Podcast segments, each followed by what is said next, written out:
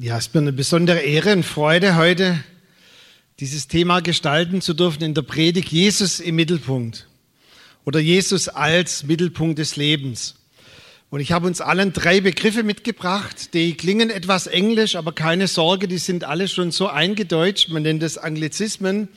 Und ich habe extra nochmal nachgeschaut, die sind alle drei im deutschen Duden enthalten, alle drei Begriffe, die ich vor allem euch mitgeben möchte aber vor allem auch noch jedem hier in diesem Raum, dass wir etwas mitnehmen können für diesen Gottesdienst. Und der erste Begriff, den ich gerne mitgeben möchte, heißt clever. Und ich finde es ziemlich clever von unseren Konfistlern, dass sie sich als Thema gewählt haben, Jesus im Mittelpunkt des Lebens. Und ich finde, das zeigt schon von Reife und auch von einem wirklichen Verständnis, um was es im Leben geht, Jesus als Mittelpunkt des Lebens. Ich habe mal nachgeschaut im Duden, da wird der Begriff clever erklärt als Synonym für schlau oder hört genau her, cleverle. Besonders verwendeter Begriff für schlaue Menschen gilt besonders für Menschen aus Schwaben. Also alle mal Hände hoch, die nicht aus Schwaben sind, wir lieben euch trotzdem. Aber im Duden, da könnt ihr wirklich nachschauen, cleverle, besonders für Menschen aus Schwaben. Und in Lukas 12 in Lukas 12, Vers 16 bis 21 erzählt Jesus eine Geschichte von einem richtigen Cleverle. Dort war so ein richtiger, vielleicht schwäbischer Unternehmer, dessen Kornhäuser waren voll und der hatte ein bisschen Mühe und zwar nicht, dass er zu wenig hatte, sondern dass er zu viel hatte. Und er sagte, meine Kornscheunen sind voll und das Feld hat schon wieder so viel an Ertrag erwirtschaftet. Das ist ja stressig, was soll ich tun? Und dann sagt, jetzt muss ich noch mal ein Kornhaus bauen, damit ich all den Gewinn, all den Ertrag auch wirklich unterbringen kann und dass ich eine gute Vorsorge treffen kann. Und er spricht davon, dieser clevere Unternehmer, von Expansion. Ich muss investieren. Und er ist auch besonders clever. Er hat nämlich Vorsorge für sein Alter getroffen. Und dann steht er vor all diesen Dingen, die er sich clever erarbeitet hat. Und er sagt, gut gemacht zu sich. Jetzt bist du auf viele Jahre versorgt und du kannst dir in Ruhe alles gönnen. Das neue zeitgenössische Wort Gönnung, ganz wichtig. Iss und trink nach Herzenslust und jetzt genieße das Leben. Und dann kommt Jesus in die Szenerie und sagt, hey, cleverle, so clever finde ich das gar nicht. Und in dem Vers, den dann Jesus zu ihm sagt, dort heißt es, du Narr, diese Nacht wird man deine Seele von dir fordern und wem wird dann alles gehören, was du dir angehäuft hast? Jesus bezeichnet also in dieser Geschichte unser Cleverle als Tor oder als Narr. In der zeitgenössischen Übersetzung steht sogar Volltrottel. Also nicht nur Trottel, sondern Volltrottel. Du Volltrottel, was soll das? Und in dieser Geschichte steckt ein ganz tiefes Geheimnis. Und was mich zuallererst ärgert an der Geschichte ist, dass viele das immer falsch auslegen und sagen, Jesus hat irgendwas dagegen, dass wir in dieser Perspektive des Lebens uns mühen, uns auch Sorge machen, uns auch etwas erwirtschaften, dass es uns in diesem Leben gut gehen kann. Wisst ihr, Jesus liebt clevere Unternehmer und unser Land Deutschland, Europa braucht clevere Unternehmer, die auch Arbeitsplätze schaffen, die auch eine Intuition haben, die auch den Segen, der auf ihnen ist, weitergeben und somit auch dazu beitragen, dass es der Bevölkerung gut geht. Jesus liebt es, wenn ein Unternehmer Gewinn macht. Deshalb ist auch ein Unternehmer angetreten, dass er Gewinn macht, dass er Ertrag macht. Und Jesus liebt es sogar, wenn wir uns für unser Alter Vorsorge treffen. In der Bibel gibt es mal einen Vers, der, der heißt so sinngemäß, dass wenn wir vererben können, also der, der Segen weitergeben kann an seine Kinder und Kindeskinder, der ist ein gesegneter Mann, eine gesegnete Frau und er hinterlässt auch wieder Segen. Also, es ist nicht verkehrt, sich über das Alter Vorsorge zu treffen oder Gedanken zu machen. Ich war vor kurzem bei einer Rentenberatung, muss man anscheinend gehen, wenn man so über 50 ist. Und ich mache mir seitdem ehrlich gesagt ein bisschen Sorgen, weil da wurde mir gesagt, du hast eine Versorgungslücke und hast jetzt nur noch zehn Jahre Zeit, die Lücke aufzufüllen. Aber was Jesus bringt dich dann dazu, zu diesem Cleverle Volltrottel zu sagen oder du Narr? Jesus hat auch nichts dagegen, dass wir gut essen und trinken Also nicht zu viel Alkohol, aber grundsätzlich trinken, dass wir uns freuen an den Dingen des Lebens. Und ich hoffe, ihr, die ihr nachher feiert, dass ihr eine tolle Feier habt und auch, dass es ein gutes Essen gibt. Bei manchen weiß ich sogar schon, was es gibt. Also, hey, Jesus liebt es und er feiert mit euch. Jesus sagt zu diesem Cleverle, hey, hör mal her, du meinst, du bist clever, aber du bist nicht clever genug. Denn clever von der Sicht der Bibel und von der Sicht der Ewigkeit her heißt, du hast dir nur Gedanken gemacht über die wenigen Jahre, lass es doch 70, 80, vielleicht auch 90 oder 97 Jahre sein. Aber clever bedeutet von der Bibel, sich vor allem Gedanken zu machen, was ist ab dem Zeitpunkt, wenn wir hier auf dieser Erde ableben und wir dann in den Tod hineingehen, was ist dann für dich die Perspektive, Cleverle? Und von der Bibel her heißt es so viel wie, hey, hör mal her, du hast dir Schätze gesammelt hier auf dieser Erde, aber du hast keinen Plan, wie es dann weitergeht. Und Jesus sagt an einer Parallelgeschichte, sammelt euch doch Schätze im Himmel. Das ist der Fixpunkt, das ist der Mittelpunkt eures Lebens. Dort sollt ihr Schätze sammeln. Und sinnbildlich steht dieser clevere Unternehmer, dieses Cleverle mit leeren Händen vor Gott und Jesus sagt, hey, es ist cool, wenn ihr hier auf der Erde ein Leben lebt, wo ihr euch Gedanken macht, wo ihr Verantwortung übernehmt. Aber noch cleverer ist es, ein Leben zu leben, das sich vor allem auf die ewige Perspektive richtet und dort festmacht.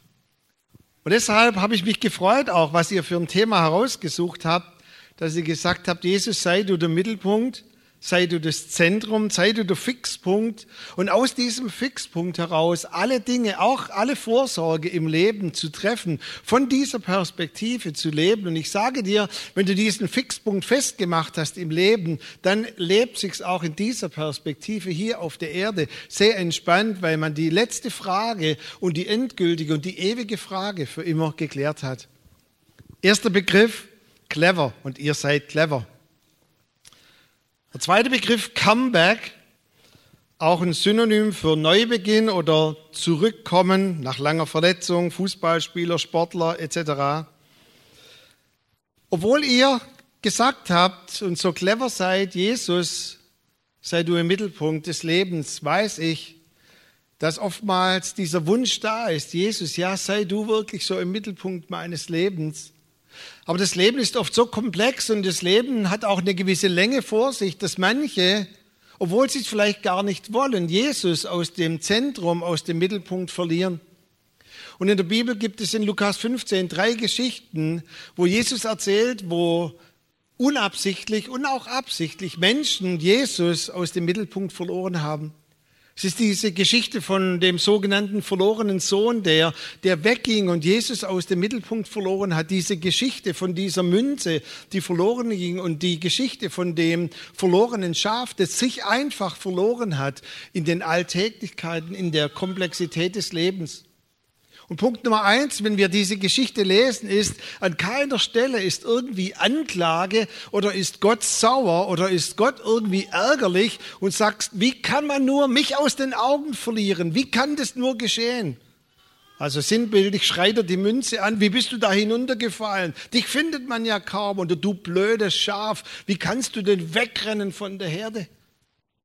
In allen drei Geschichten sind die offenen Arme des Vaters Symbol dafür, dass es immer ein Comeback gibt, dass wir immer zurückkommen können zum Vater, wenn wir uns verloren haben, wenn wir das Ziel aus den Augen verloren haben, wenn wir diesen Fokus vielleicht nicht mehr so scharf in unserem Blickfeld haben. In allen drei Geschichten wird uns erzählt, dass die Frau, die die Münze zum Beispiel verloren hat, das ganze Haus auf den Kopf stellt. Sie sucht, bis sie die Münze gefunden hat. Auch als es schon spät war, sucht sie weiter. Und der Hirte sucht das eine verlorene Schaf, bis er es wieder hat und lässt 99 zurück möchte euch vor allem sagen, aber uns allen, es ist nie zu spät für ein Comeback, wenn wir Jesus aus den Augen verlieren. Ich habe das mal sehr sinnbildlich erlebt. Ich kann es nicht mehr genau sagen. Ich schätze mal, ich war so 16, 17 Jahre alt und da war ein Fußballturnier am letzten Samstag im Juli. Es muss der heißeste Tag gewesen sein, denn das Fußballspielen war sehr mühsam. Wir mussten immer so Eimer am Rand irgendwie hinstellen, uns benetzen. Ich weiß nur noch, ich habe den großen Favoriten Esslingen abgeschossen und ich sehe heute noch, wie der Ball kommt und ich ihn oben rechts reinzimmere. Wir waren Turniersieger. Nachher in der Zeitung Siebeneich erschoss Esslingen. Wow.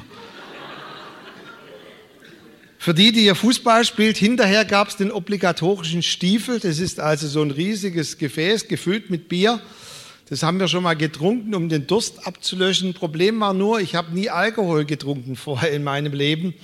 Und es hatte schon eine ziemlich positive Wirkung auf mich. Und da es so heiß war, hatte mein Nachbar eine tolle Idee. Der sagte, trinken wir einen Schorle weiß, auch noch süß. Wie kann man das nur trinken? Ich tue Buße, Peter, dass ich Schorle getrunken habe, dann auch noch weiß und süß. Auf jeden Fall vielleicht ein Schorle, zwei Schorle, keine Ahnung. Schorle bringt Schorle. Und als es dann Abend war, da merkte ich so langsam, wow, da ist irgendetwas, was ich bisher noch nicht kannte. Und ich bin dann heimgelaufen, habe auch mein Fahrrad stehen lassen. Und ich dachte dann aus auch Scham und auch um meine Eltern zu ehren, ich krabble ein bisschen so um die Ecke zu meinem Haus und bin dann so gekrabbelt und wollte so ganz heimlich ins Haus reingehen, als meine Mutter da stand. Die hatte den dritten Sinn, sehr prophetisch. Sie sagt, was ist los? Ich sagte, ähm, bin etwas ähm, verletzt vom Fußball, aufstehen. Und sie merkte sofort, was da wirklich im Busch war. Und dann schaut sie mich mit ihren durchdringenden Augen an und sagt, Micha, egal was du getan hast in deinem Leben, du kannst immer nach Hause kommen. Es ist immer eine offene Türe für dich da.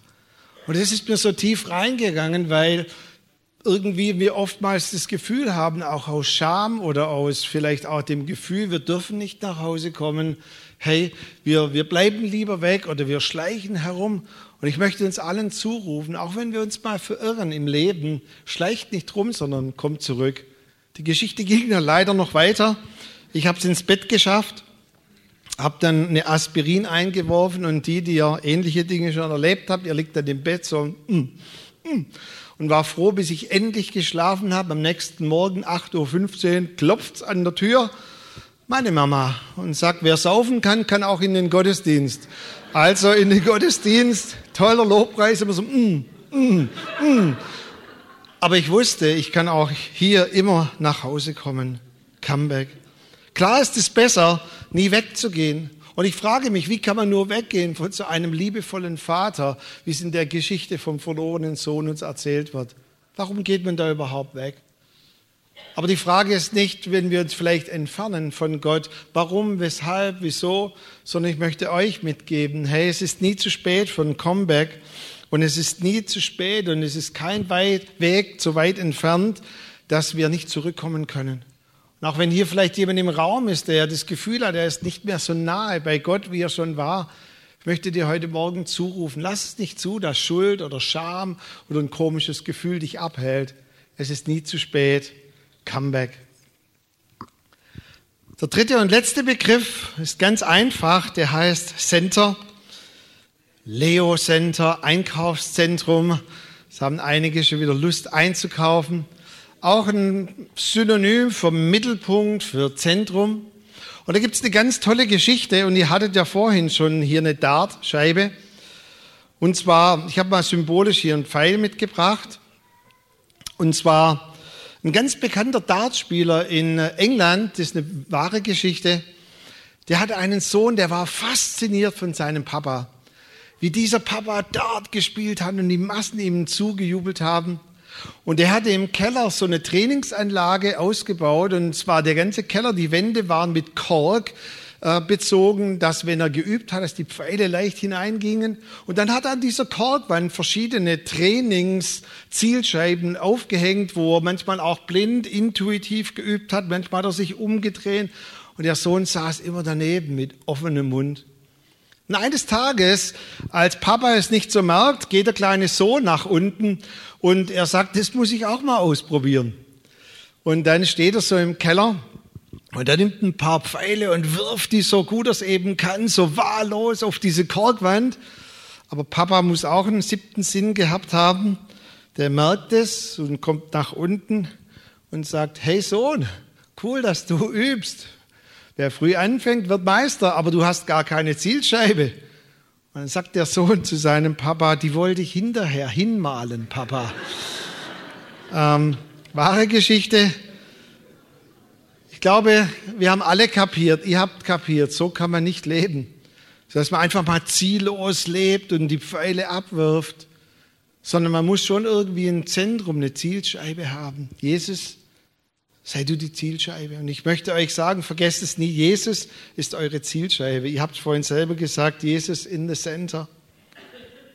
David hat es mal sehr treffend ausgedrückt, wie so ein Pfeil, der trifft in Psalm 139, Vers 24, und dort heißt es, und schon wenn ich in Gefahr bin, mich von dir zu entfernen, dann bring mich wieder zurück zu dir.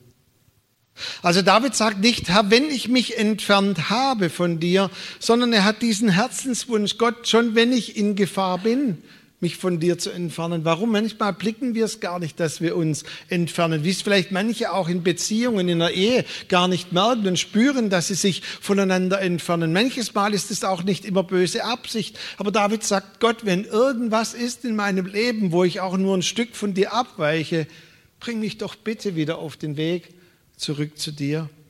Und diese Haltung möchte ich euch mitgeben. Sieh Gott, wenn ich in Gefahr bin, bring mich zurück auf den Weg zu dir. Jesus, ich möchte dich immer im Zentrum, im Mittelpunkt haben. Hab diese Haltung. Jesus immer im Zentrum. So diesen Pfeil, der hier sinnbildlich ist. Jesus, ich möchte dich immer im Ziel haben. Ich möchte möglichst nahe bei dir bleiben, möglichst eng an dir bleiben. Und dank der Hilfe meiner Frau konnte ich noch eine kleine Bastelaufgabe erledigen. Und ich möchte euch zum Abschluss euch sechs einen Pfeil mitgeben, wo euer Name draufsteht und wo nochmal dieser Bibelvers angeheftet ist. wenn ich schon in Gefahr bin, mich von dir zu entfernen, bring mich wieder zurück. Und ich möchte uns allen diese Punkte nochmal mitgeben und diesen Bibelvers, sieh, ob ich in Gefahr bin. Und ich möchte dich heute Morgen einladen, prüf doch mal dich, schau dein Herz an heute Morgen.